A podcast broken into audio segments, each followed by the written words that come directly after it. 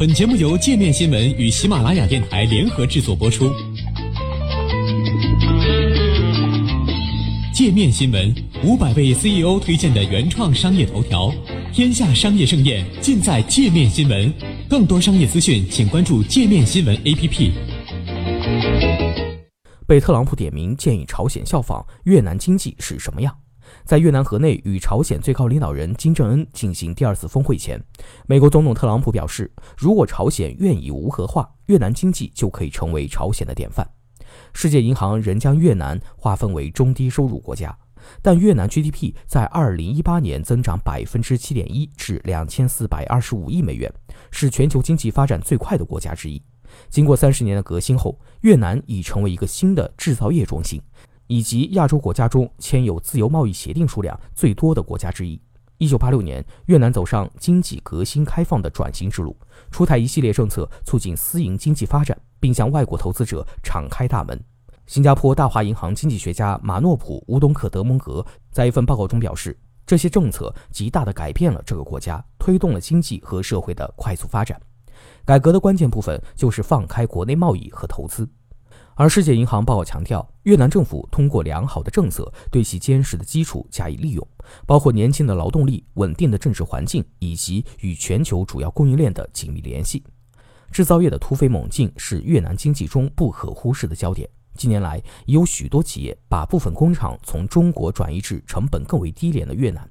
世界银行经济学家在去年的一份报告中指出，越南已经吸引了超过一万家外国公司。主要集中于出口导向型的和劳动密集型的制造业部门。有经济学家认为，越南正在准备抢占中国在劳动密集型制造业领域的部分全球市场份额。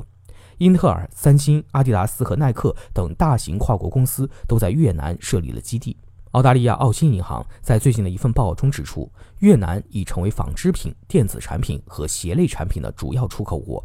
全球十分之一的智能手机产自该国。这一趋势也延续到了今年。越南一月的统计显示，加工制造业仍是吸收外资最多的行业，协议额十一点九亿美元，占总额的六成以上。其中，日本、韩国和中国分列前三。作为出口大国，越南也将从今年刚刚生效的跨太平洋伙伴关系全面进展协定中受益匪浅。去年十二月，越南国会批准了这项协定，越南产品进入日本、加拿大、澳大利亚等市场的贸易壁垒得以大大降低。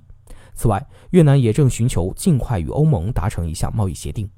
另一方面，欧洲和太平洋沿岸国家也希望将自己的产品卖给越南日益壮大的中产阶级群体。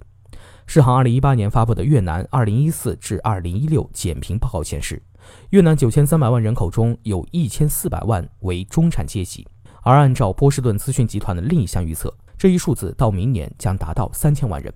在公布2018年第四季度数据时，越南统计局局长阮碧玲表示，随着自由贸易协定提振出口，明年的经济增长将保持强劲。而在越南国内，IPO 项目总募资额在去年达到26亿美元，已超过新加坡，位列东南亚地区第一。其中，FinHomes 房地产公司首发上市，募资额达13.5亿美元，为东南亚地区最大 IPO 项目。据越通社报道。越南 IPO 市场活跃的原因来自政府为推进国企股份制改革所做出的努力。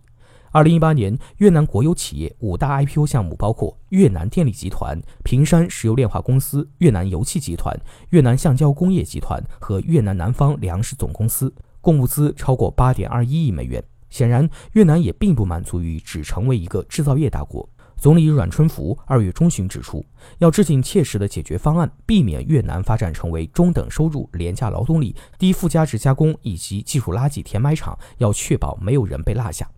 通过筹办第二次金特会，越南也借此机会向世界展示了该国经济发展的成果，吸引外资，以期今后在亚洲事务中发挥更大作用。